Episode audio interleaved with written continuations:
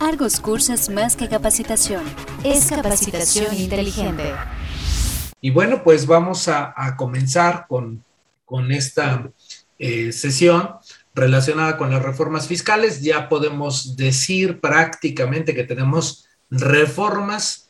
Eh, lo único que está pendiente es su publicación en el diario oficial de la federación. Es lo único que tenemos ahí eh, por darle la formalidad de vida a estas reformas que traen en vigor a partir del primero de enero del 2022. Nada más a nuestros queridos amigos de, Argos, si me permiten compartir pantalla, si me habilitan ahí, por favor, para poder compartir pantalla. Muchísimas gracias. Y bueno, pues eh, eh, estas reformas habrá que considerarlas. Mucho se habló sobre el Código Fiscal de la Federación en el sentido de la inscripción de los jóvenes de 18 años al RFC. Veremos si ese era el tema medular de reformas para el próximo año o bien si encontramos algunas distintas, ¿no? Entonces, pues hoy vamos a estar eh, eh, con ustedes compartiendo eh, pues algunas opiniones, algunos comentarios relacionados precisamente con estas, estos cambios, estas modificaciones que se han tenido.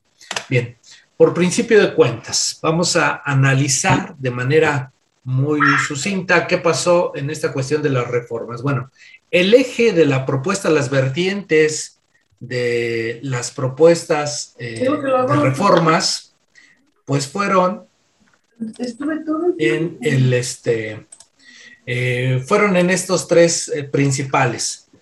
El no aumento o creación de impuestos nuevos, ¿no? Eso es algo que eh, se ha tenido en, esta, en este gobierno que ha sido muy palpable, en este periodo presidencial, ha sido sumamente palpable la situación de que no va a haber un aumento de impuestos o una creación de impuestos. Y, y sin embargo, a pesar de que ello no exista, va a haber una recaudación, va a haber una interesante cobro de aspectos fiscales. Y bueno, pues, ¿a qué le, eh, cuál sería la visión del gobierno federal? El inhibir, el inhibir la evasión y la elusión fiscal. Es decir, ellos eh, tienen por objetivo obstaculizar que se puedan realizar estrategias que determinen la evasión o la ilusión fiscal. Hay que, hay que observar que la evasión es este dolo de no querer contribuir. Ahí va la evasión, ¿no? En eh, evadir el impuesto como un delito, en el sentido de que hay toda la intención de no querer contribuir al gasto público. Por el otro lado, la ilusión eh, es muy distinta. La ilusión tiene que ver precisamente con encontrar o con determinar algunas lagunas de la norma, como vamos a ver una que otra dentro de la presentación, y que aprovechando precisamente esa laguna, esa falta de regulación por parte de, los legisladores, bueno, pues se pueden establecer algunos mecanismos que eviten eh, la, realización de la contribución, ¿no? Y entonces, eh, el gobierno federal últimamente, en estos tres años que se han tenido de gobierno, pues la idea es precisamente esta, combatir la evasión y la ilusión en eh, materia fiscal. También tienen muy, tienen considerado esta cuestión de la simplificación, que son esquemas que van a permitir a los ciudadanos pagar sus impuestos de una manera más rápida y sencilla. Y aquí, en ese, en ese punto, en este de la simplificación, es donde se basa el denominado régimen de confianza, ¿no? El denominado régimen de confianza precisamente se crea con esta intención. Esta es la directriz, esta es la vertiente eh, que permitan aparentemente a los ciudadanos pagar sus impuestos de manera rápida, práctica y sencilla. ¿Por qué estos tres elementos? Bueno, porque eh, recordemos que en el régimen de confianza, la autoridad fiscal va a presentar una propuesta de pago con base en la información eh, que tienen sus bases de datos y con base en ello determinar el impuesto que le corresponda, ya sea a la persona física o a la persona moral. Entonces, en ese sentido va esta aparente simplificación que pareciera ser, y así vamos a ver diferentes propuestas, eh, eh, eh, los cambios, muchos de ellos están sustentados en querer apoyar al gobernado, ¿no? Entonces, aquí la simplificación que se señala es con, se observa que se le va a apoyar al gobernado, se le va a apoyar al contribuyente, de tal manera que va a ser más sencillo para él. Pero también del otro lado hay una contraparte, por decirlo de alguna manera, en la cual la autoridad le va a ser más sencillo poder recaudar y fiscalizar.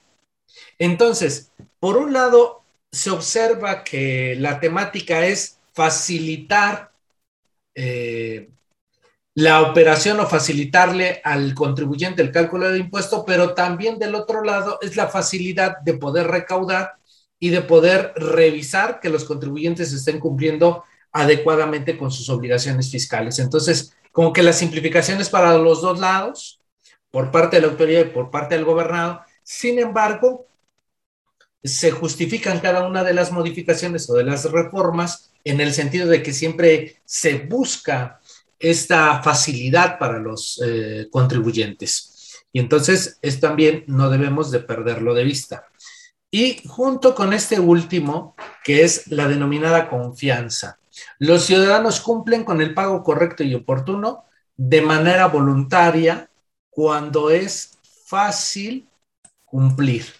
Entonces, en este sentido, eh, están basadas las, modificaciones, las reformas para este 2022 y de esa forma lograr la expectativa de recaudación que se determina en la ley de ingresos de la federación. Ahora, para llegar a cumplir con estos objetivos, esta, eh, esta finalidad recaudatoria, porque pues al final de cuentas también no debemos de perder de vista que estamos hablando de una autoridad fiscal. Y como autoridades fiscales, sobre todo el Servicio de Administración Tributaria, pues una de las principales funciones es la recaudación de los impuestos.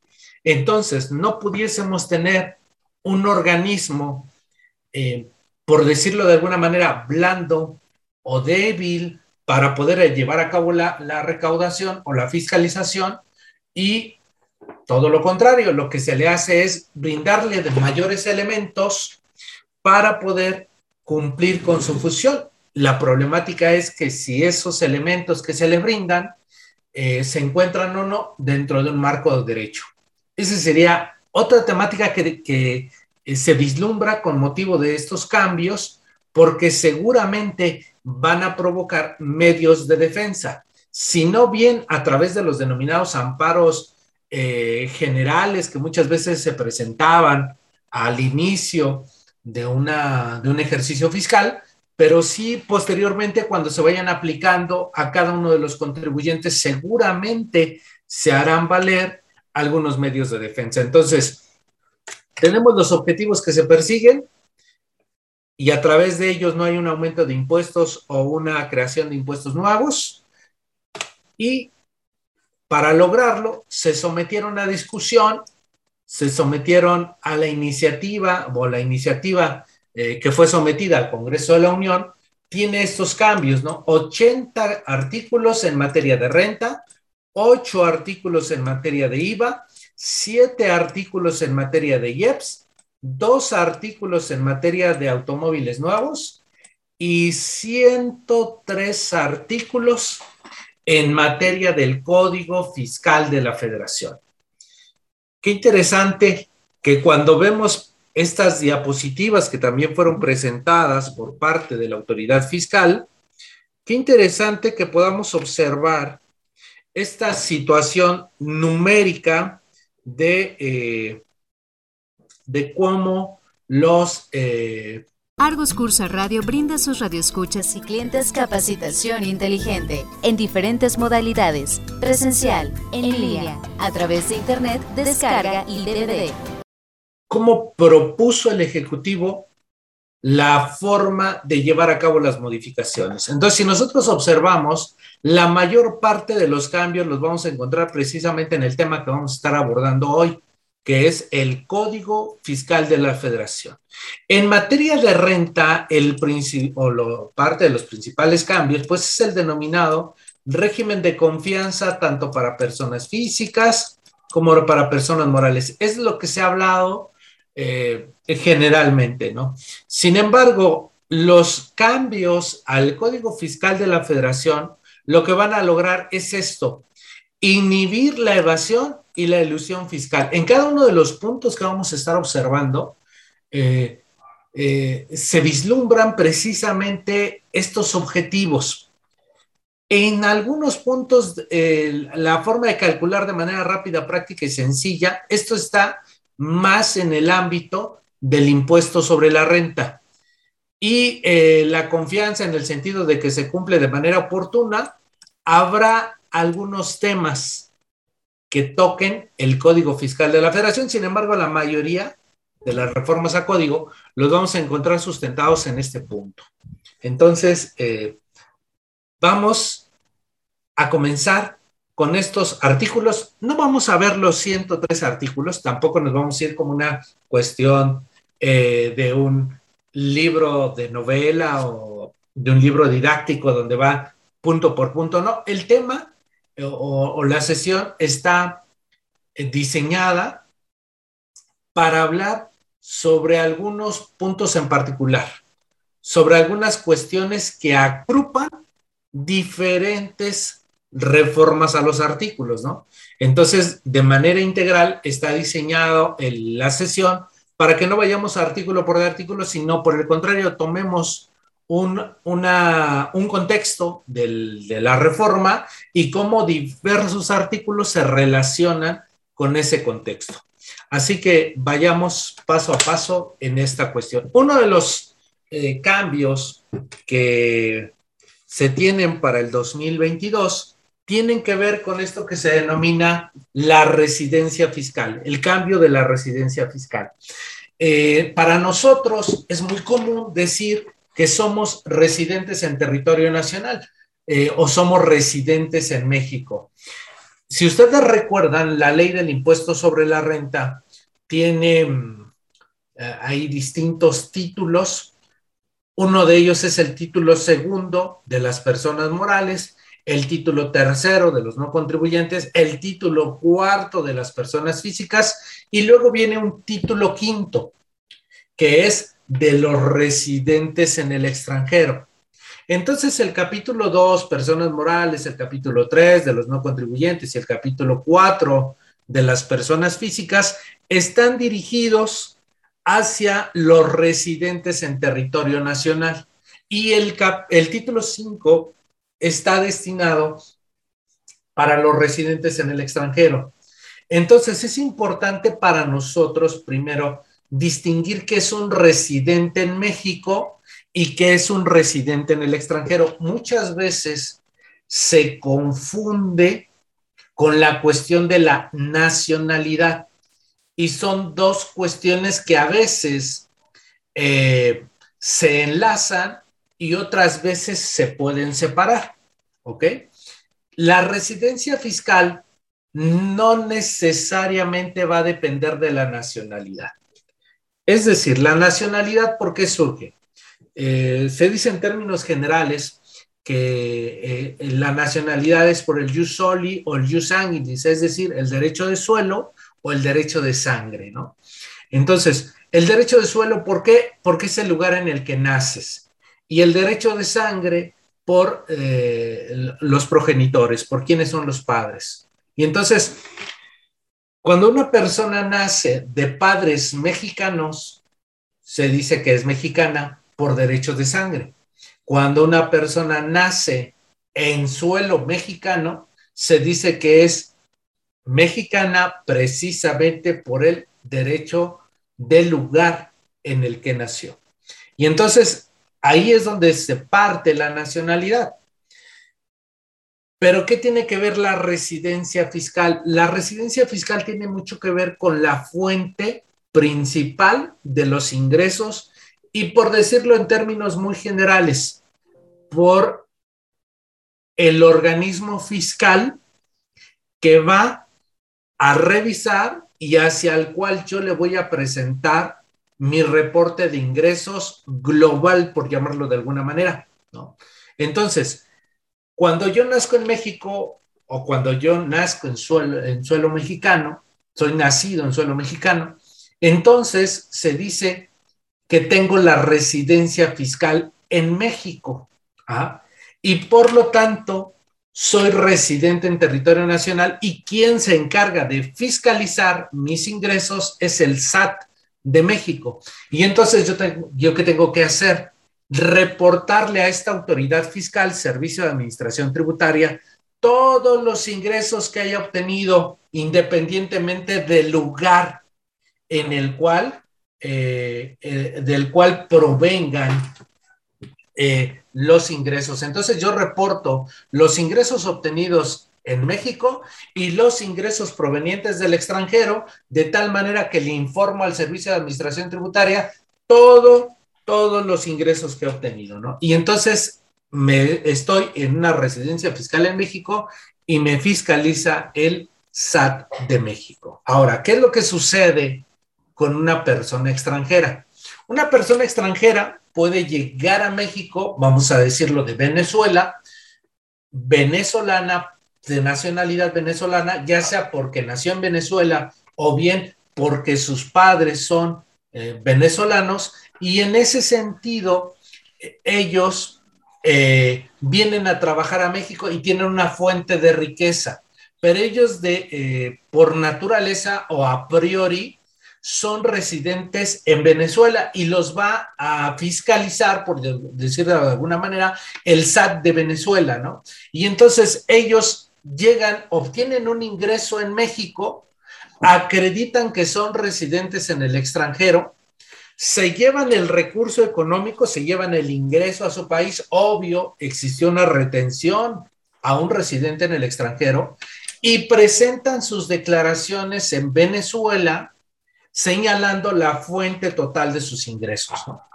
Los de Venezuela y los que provinieron, en este caso, de México. Bien.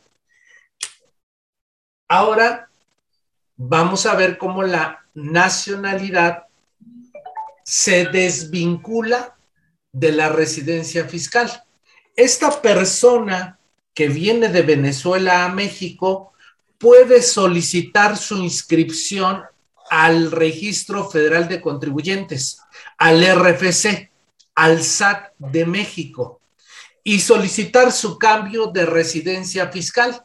Decir que ya no lo fiscalice, que ya no le informe de todos sus ingresos al SAT de Venezuela, sino que ahora se los va a informar al SAT de México. Por lo tanto, va a presentar un aviso al SAT de Venezuela diciendo, ya no voy a ser residente en Venezuela y ahora voy a ser residente en México. Y se tramita su registro federal de contribuyentes. Y entonces es una persona venezolana, pero con residencia fiscal en México. No ha cambiado su nacionalidad, sigue siendo venezolana. ¿Por qué decidió el cambio de residencia fiscal?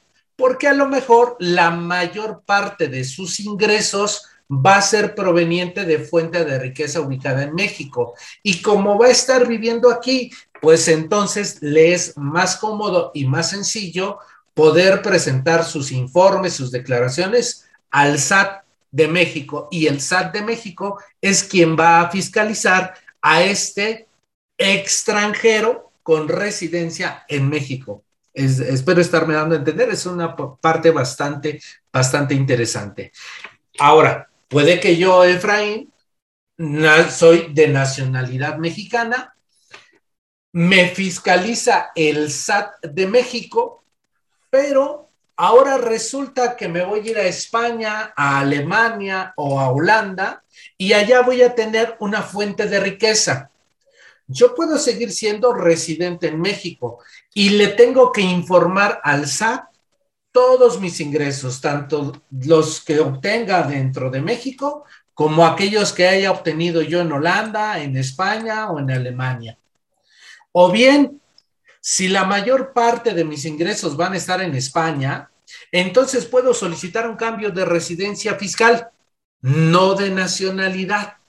Y entonces yo pido al SAT de México que ya no voy a tener residencia fiscal en el país y que me voy a cambiar a España o me voy a cambiar a Holanda o me voy a cambiar a Alemania.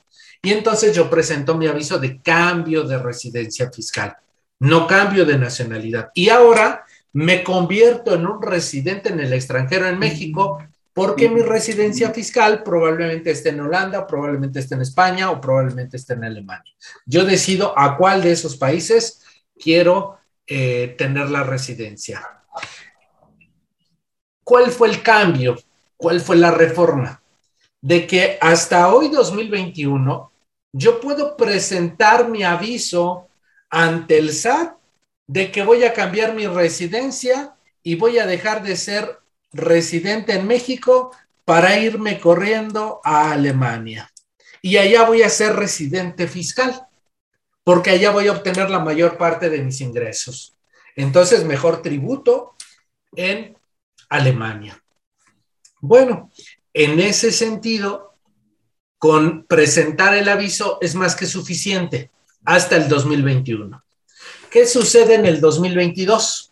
Que ahora no solamente se trata de presentar el aviso, sino también de acreditar la nueva residencia fiscal, acreditar la residencia fiscal en Alemania durante cinco años. ¿Por qué? Si yo no acredito esa residencia fiscal, entonces el SAT no me permite hacer el cambio y seguiré siendo residente en territorio nacional. Vamos a poner un ejemplo.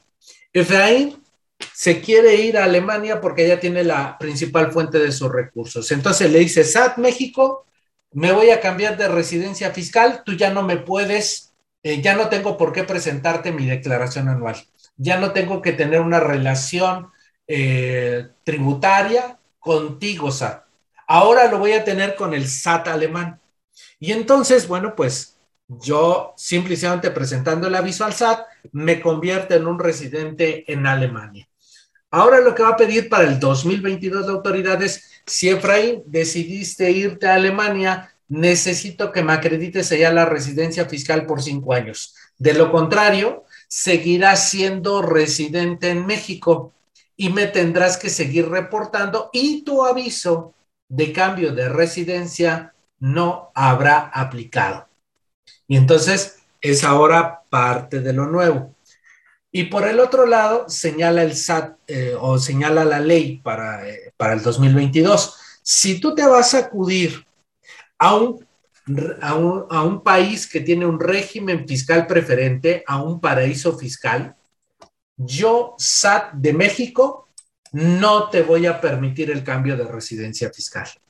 Oye, es que me voy a ir a las Islas Caimán y allá voy a tributar SAT de México.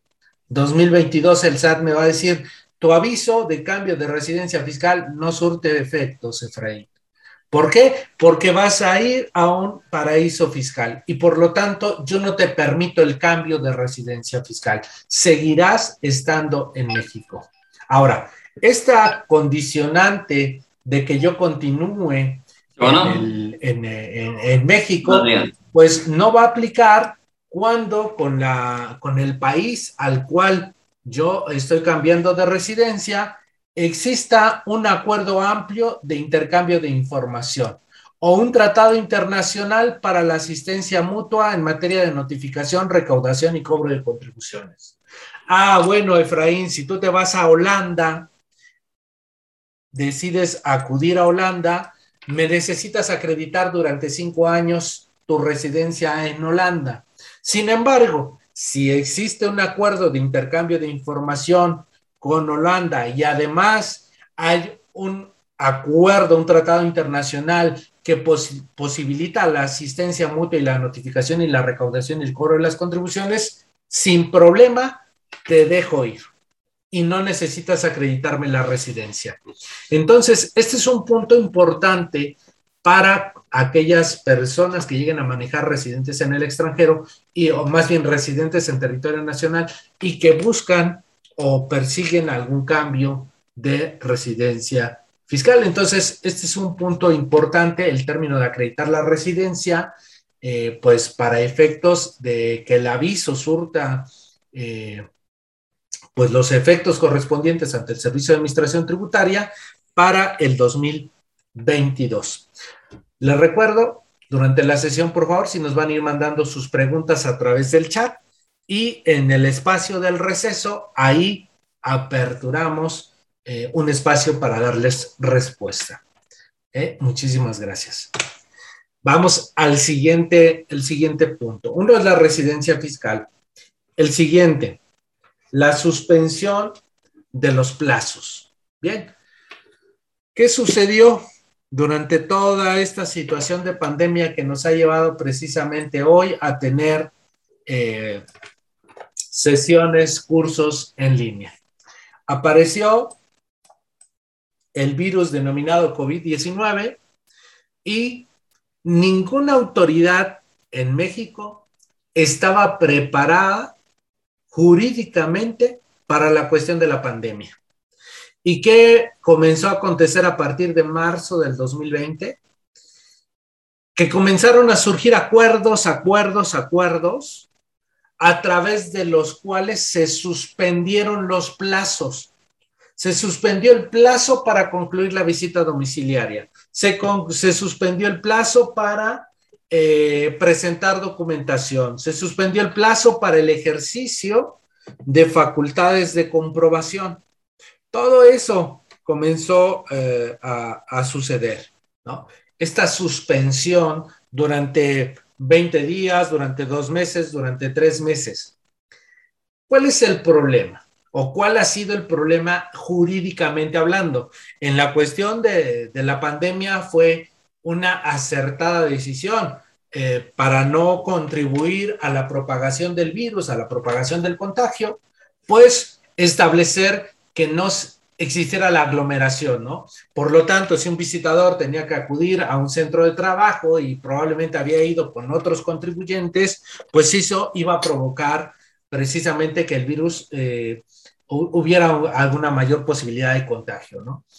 Pero las autoridades administrativas, llamémosle IMSA, de Infonavit, comenzaron a emitir acuerdos de suspensión de plazos. Adquiere este curso completo con duración de cuatro horas. Podrás descargar el video completo y el material de apoyo. Cada mes tenemos 10 cursos con temas de interés actual. Puedes adquirir nuestra membresía anual Argos Cursa 360 y obtener grandes beneficios para que te mantengas capacitado durante todo el año. Más información 2229 519200. Argos Cursa somos capacitación especializada para contadores y abogados. El problema ha sido desde el punto de vista jurídico en la defensa. En la defensa, ¿por qué? Bueno, porque en muchos juicios se los, se los compartimos sin, mayor problema para que ustedes observen hasta dónde puede repercutir cuestiones por el estilo, eh, porque jurídicamente las autoridades fiscales solamente pueden suspender sus plazos conforme lo marque el 12 del Código Fiscal de la Federación.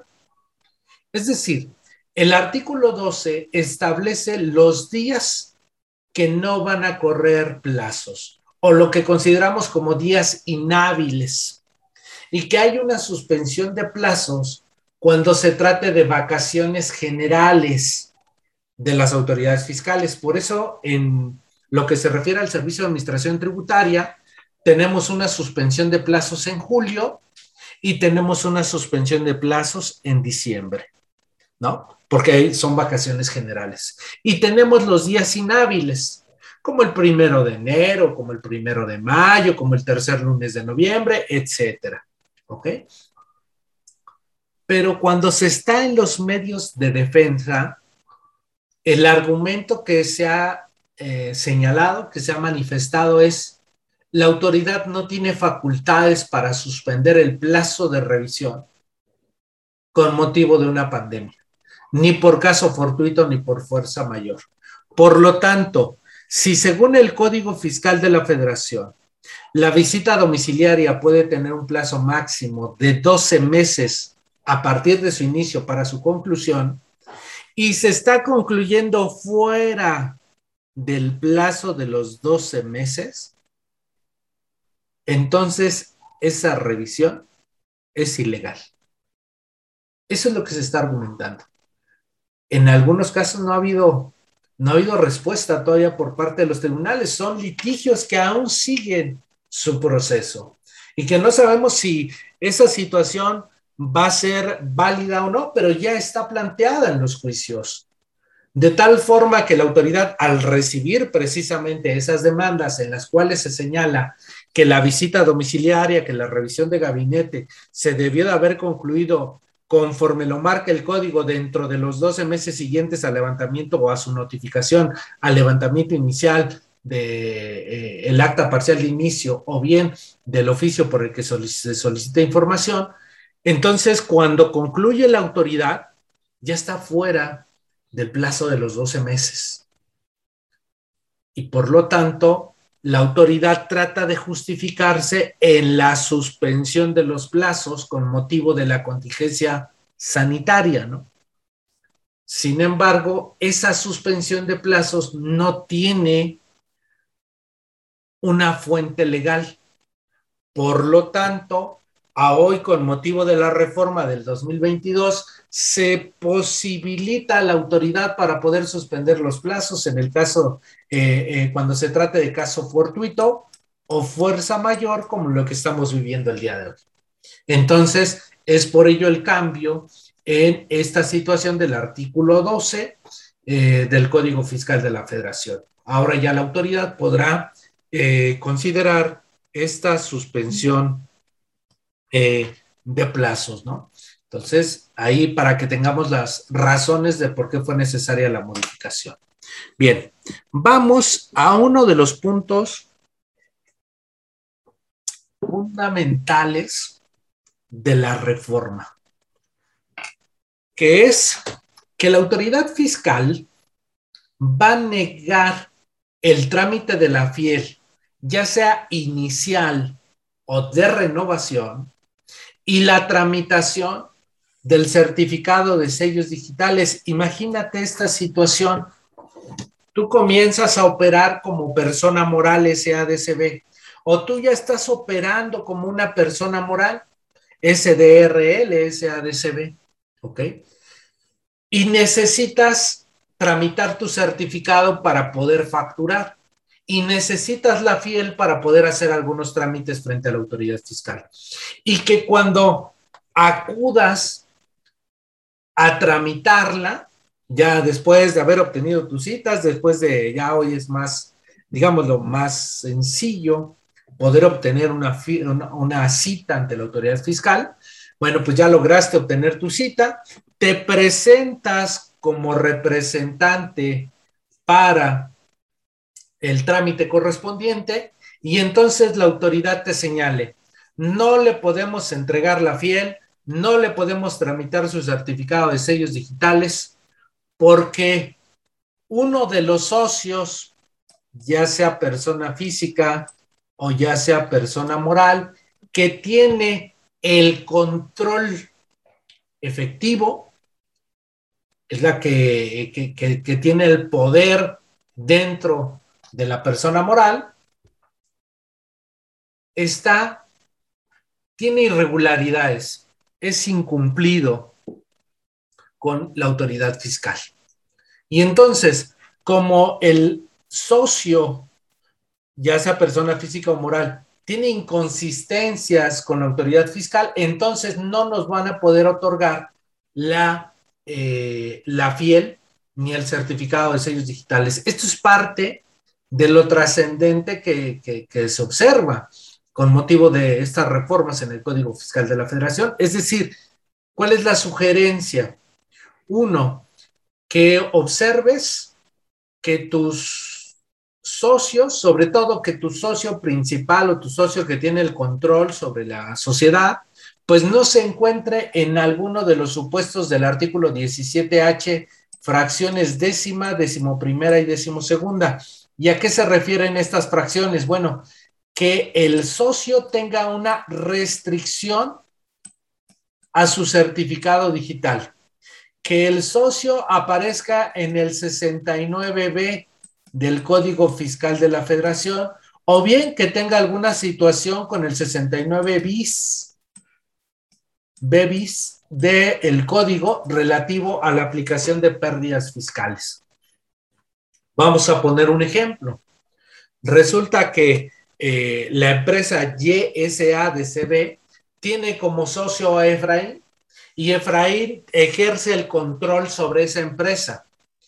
Se va a tramitar la fiel de YSADCB y su certificado de sellos digitales, pero no se lo van a otorgar porque Efraín tiene una restricción a sus certificados de sellos digitales, porque Efraín aparece en el 69B con motivo de operaciones inexistentes, así lo tienen etiquetado, así lo tienen contemplado, o bien con motivo de transmitir pérdidas fiscales de manera individual conforme al 69 bis.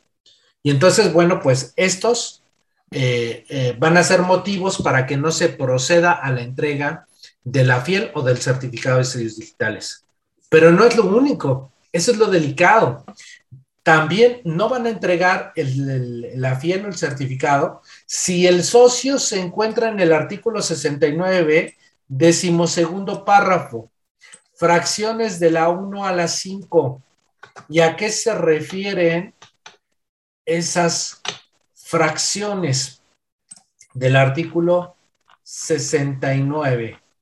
Bueno, uno, que tenga créditos fiscales firmes es decir, si Efraín, como socio principal y como el que tiene el control efectivo, porque también es el representante legal, etcétera, es, eh, tiene una multa a su cargo, un crédito fiscal a su cargo firme, entonces tampoco van a poder tramitar la fiel o el certificado de sellos digitales.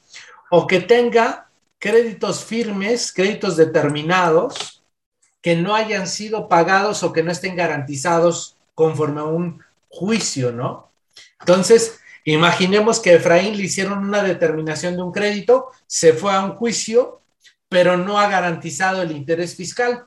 En consecuencia, tampoco van a proceder a la entrega de la fiel de la persona moral.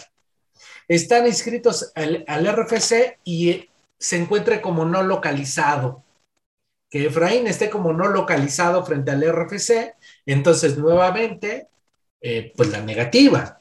O sea, qué delicadas son estas, estas circunstancias. Eh, que se le hayan, que tenga créditos fiscales que hayan sido afectados en los términos del artículo 146A del Código Fiscal de la Federación. Bueno, pues en este sentido, tenemos que tener mucho cuidado ya no solamente se trata de la vigilancia de la persona moral, de que esté al corriente en sus obligaciones fiscales, sino que también ahora tenemos que cuidar a aquel socio que tiene que el control efectivo, aquel que eh, esté representando a la sociedad que tenga este control efectivo conforme al artículo 26, fracción 10 del Código Fiscal de la Federación, para saber si el trámite de la fiel nos lo van a poder otorgar o no. Y sobre todo, que no haya corregido su situación fiscal. Bueno, si Efraín va y paga el crédito fiscal que debía, si Efraín va y garantiza, si Efraín va y libera su certificado de sellos digitales, listo. Te podemos entregar la fiel y el certificado de sellos digitales. Mientras no corrijas tu situación fiscal del socio, sea persona física o persona moral, pues habrá estas consecuencias, ¿no? Es decir, la no, la negativa de entrega, la negativa del trámite de la fiel y del certificado de sellos digitales. Vaya que esto podría afectar gravemente pues a nuestras empresas. Oye, Efraín, ¿qué sugerencias nos podrías dar al respecto? Bueno, pues su servidor les podría decir, esto es a partir del primero de enero del 2022. Entonces, si tú tienes una empresa a la cual eh, es necesario tramitarle su firma electrónica avanzada y su certificado de sellos digitales, por favor acude a la brevedad posible al Servicio de Administración Tributaria para hacer el trámite correspondiente. Porque a partir del 2022, pues van a haber estas, eh, estos obstáculos para que le puedan dar trámite a tu solicitud. Entonces, bueno, pues ahí tenemos esta cuestión de restricción, más bien esta cuestión de negativa de la entrega de la fiel y del certificado. Ahora, viene una cuestión eh, de cambios en, materia eh, de la cancelación de certificados de sellos digitales. Para quienes ya, personas físicas o morales, que ya hayan iniciado el trámite de aclaración del 17H bis, que ya hayan manifestado lo que su derecho conviniese por estar en el 69B como un posible presunto o por haber sido eh, detectado como un 69B bis relativo a la transmisión de pérdidas fiscales, pues entonces lo único que queda es notificar la resolución de cancelación. Entonces, recordemos, el artículo 17 H bis lo que le permite a la autoridad fiscal es restringir el uso del certificado de sellos digitales, restringir para que no se pueda facturar. Y el 17H, que es el que estamos analizando, eh, es ya la cancelación del certificado de sellos digitales. Entonces, bajo esta eh, dinámica o en esta perspectiva, si ya se inició todo el proceso del 17H bis, del 69B y del 69 bis, y no hubo una, este, una resolución favorable, pues esos procedimientos ya se agotaron.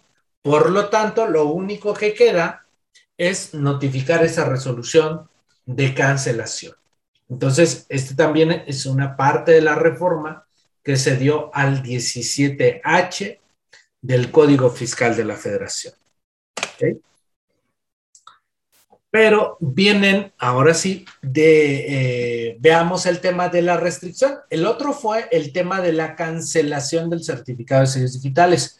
Pero ahora vamos a observar el tema de la restricción. Es decir, la autoridad va a obstaculizar el proceso de facturación hasta en tanto no se subsane la irregularidad que fue detectada por la autoridad. Entonces, algo nuevo es el régimen de confianza. Entonces, si, tú vas a tener o vas a ser una persona que va a participar del régimen de confianza a partir del 2022, pues que no se te olviden presentar tus pagos mensuales de manera puntual, porque si por un descuido se omiten tres o más pagos mensuales en un año de calendario, sean consecutivos o no, o bien se me olvida presentar la declaración anual, entonces me van a restringir el certificado de sellos, aun cuando sea régimen de confianza. Y por lo tanto, pues no voy a poder facturar, ¿no? Entonces, para los que van a estar tributando en ese régimen, consideren este punto, que las declaraciones siempre estén presentadas de manera puntual, ¿ok? Eh, también esto es nuevo. Si el contribuyente, vamos a pensar en este caso, Efraín, le envía a la autoridad una orden de visita domiciliaria, y entonces vamos a revisar a Efraín a través de la orden de visita domiciliaria, y él se opone a que se practique, es decir, comienza a señalar a la autoridad que no pase, que no estoy de acuerdo, que no quiero que se lleve a cabo la visita domiciliaria, entonces me estoy oponiendo, ¿no? En consecuencia, me van a restringir el certificado de sellos digitales. Entonces, este es un punto eh, que es totalmente nuevo para este 2022. También no suministrar los datos o informes que legalmente exijan las autoridades fiscales. Es decir, si la autoridad fiscal me envía una notificación y me solicita eh, que le proporcione mi contabilidad, lo que conocemos como revisión de gabinete, y Efraín no entrega, no suministra esos datos o informes, entonces la autoridad va a proceder a la restricción del certificado, no a su cancelación. Restringe el uso del certificado de sellos digitales, ya no podré facturar hasta que no subsane la irregularidad. ¿Y cómo la subsano? Presentando la información. O bien, cuando no aporte la documentación requerida por la autoridad conforme al 53B del Código Fiscal, ¿no? Es decir, me estoy oponiendo a que la autoridad fiscal, en términos generales lo podríamos observar de esta manera, me estoy, eh, estoy obstaculizando el ejercicio de facultades de comprobación de las autoridades fiscales y por lo tanto como una medida de apremio, como una medida de, de, este, de obligarme a que cumpla, que se desplieguen adecuadamente esas facultades de comprobación, pues me restringen, mm, diríamos coloquialmente, mm, bajan el switch para que no pueda seguir facturando por esa restricción del eh, certificado de sellos digitales y hasta que no subsane la irregularidad, entonces podré eh, volver a facturar, ¿no? Y entonces eso qué problemática tenemos, ¿no? En la operación. O sea, pareciera ser que eh, es muy sencillo, ¿no? Oye, no suministraste la información, te restringieron los certificados, presenta la información y de inmediato se libera, eh, ya podrás facturar, ¿no? Sin embargo, eso no se lleva en, ni en dos horas, ni en tres horas, ni en un día, ni en tres días.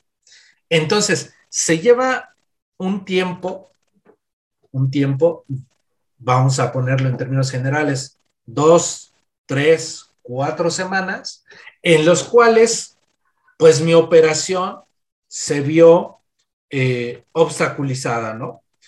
¿Por qué? Pues no, porque ya no pude facturar.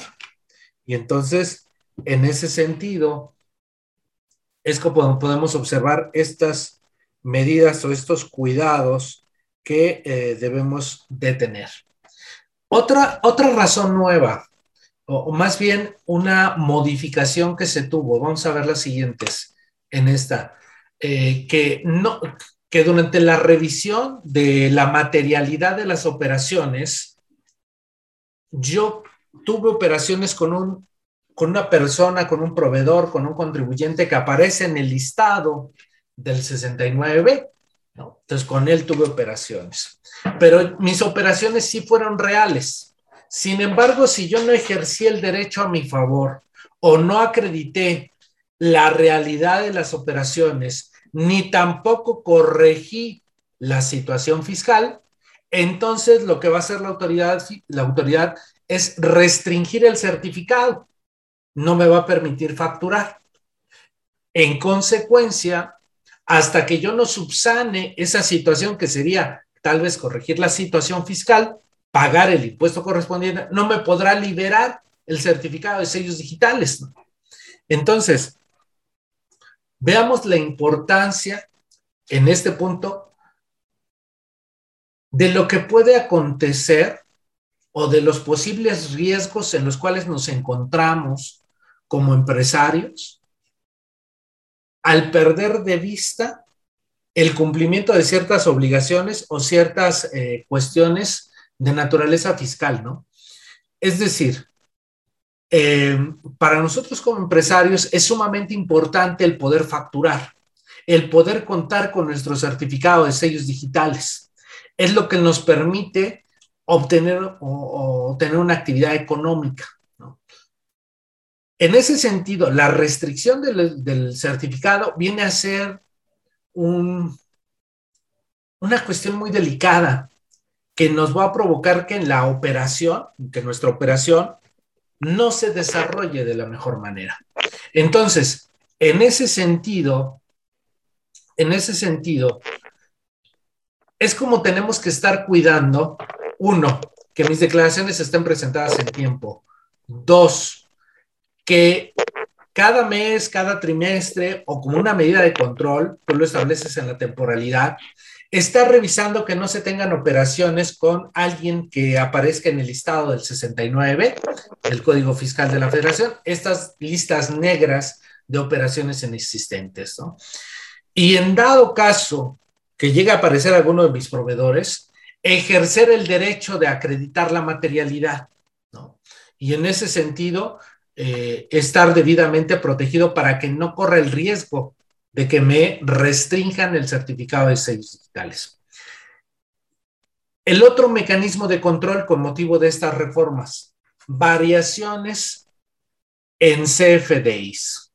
Variaciones en los CFDIs, ¿por qué? Eh, bueno, ya la norma eh, establecía que, y, que se daría el efecto de la restricción del certificado la imposibilidad de poder facturar si los ingresos, el valor de los actos o actividades no coincidían con las declaraciones. Bueno, y seguramente eh, llegaron a observar, su servidor tuvo la oportunidad de observar algunos contribuyentes que efectivamente les realizaban la restricción del certificado de sellos digitales debido a que los FDIs emitidos no coincidían con las declaraciones que habían presentado y por lo tanto tenían que hacer una aclaración para determinar pues eh, eh, la discrepancia o la diferencia que en su caso había observado la autoridad.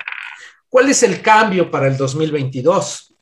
De que hoy, bueno, de que para el 2022 va a ser el ingreso, el valor de los, ingreso, el valor de los actos o actividades o el impuesto retenido asentado en declaraciones provisionales, hablando del impuesto sobre la renta.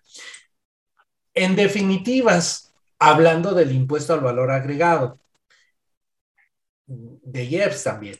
Retenciones en materia de renta, de IVA y de IEPS, pero ahora también en declaraciones informativas. Y aquí nos referimos a la DIOT.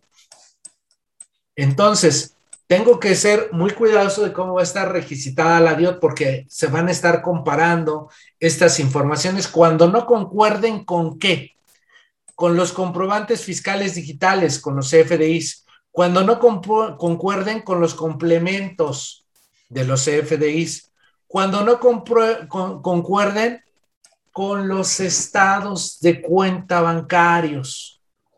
Esto es un cambio. Anteriormente o hasta el 2021, solamente tenemos que no concuerden con los CFDIs, con los complementos y con los documentos o la base de datos que tenga la autoridad. Pero esta cuestión de que no concuerden con los estados de cuenta bancarios, ese va a ser eh, eh, parte de la reforma del 2022. Entonces, ¿esto a qué nos lleva?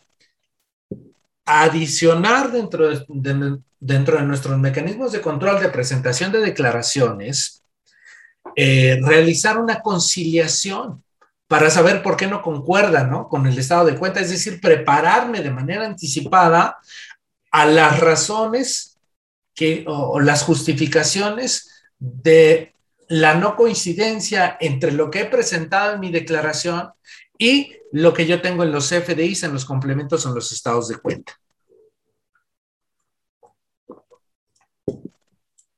Esto es lo que marca el artículo 17H bis, ¿ok? Como, como una cuestión, digámoslo, de reforma o de cambio.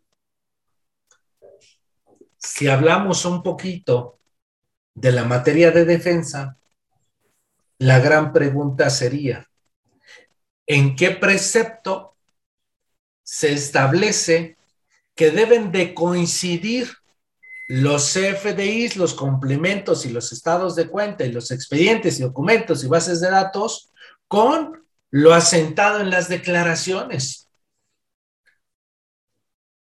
Es decir, si nosotros eh, repasásemos, revisáramos toda la ley del impuesto sobre la renta, toda la ley del IVA y toda la ley del, eh, impuesto especial sobre producción y servicios, en ninguno de ellos se establece que deben de concordar o deben de ser iguales los FDIs emitidos, los complementos o los estados de cuenta con lo asentado en las declaraciones. O sea, ninguno de ellos está. ¿Por qué? Porque lo que se acumula, lo que causa el impuesto, no es en sí mismo el comprobante fiscal digital por Internet, ni tampoco el complemento. Lo que causa el impuesto es que se dé la situación jurídica o de hecho que marque la disposición, independientemente de la emisión del comprobante fiscal digital por Internet. Pongamos un ejemplo muy sencillo para todos nosotros. ¿Cuál es el momento de acumulación según la ley de renta cuando se trata de enajenación? Cuando se entregue el bien, cuando se cobre total o parcialmente, o cuando se emita el comprobante fiscal. Cualquiera de esos tres, el que se produzca en primera instancia. Entonces, si Efraín, en persona moral como en su empresa, en su SADCB, entregó la mercancía el 31 de agosto del 2021 y la factura, el CFDI lo emite hasta el 18 de septiembre del 2021, él tiene que acumular en agosto, aun cuando no tenga un comprobante fiscal. Y el comprobante fiscal de, de, septiembre es solamente un requisito de forma, porque el fondo es el momento de acumulación, no el momento de la expedición del comprobante fiscal. Entonces, bajo esta temática, pues vaya que vamos a tener un cúmulo de trabajo porque esto también podría aplicar al régimen de confianza, ¿no? Al famosísimo régimen de confianza. Porque en las variaciones del CFDI para la restricción de certificados de sellos digitales no hay una excepción que señale, bueno, esto es para todos los contribuyentes excepto para los que estén en el título cuarto. Adquiere este curso completo con duración de cuatro horas. Podrás descargar el video completo y el material de apoyo. Cada mes tenemos 10 cursos con temas de interés actual. Puedes adquirir nuestra membresía anual Argos Cursa 360 y obtener grandes beneficios para que te mantengas capacitado durante todo el año. Más información 2229 519200. Argos Cursa somos capacitación especializada para contadores y abogados.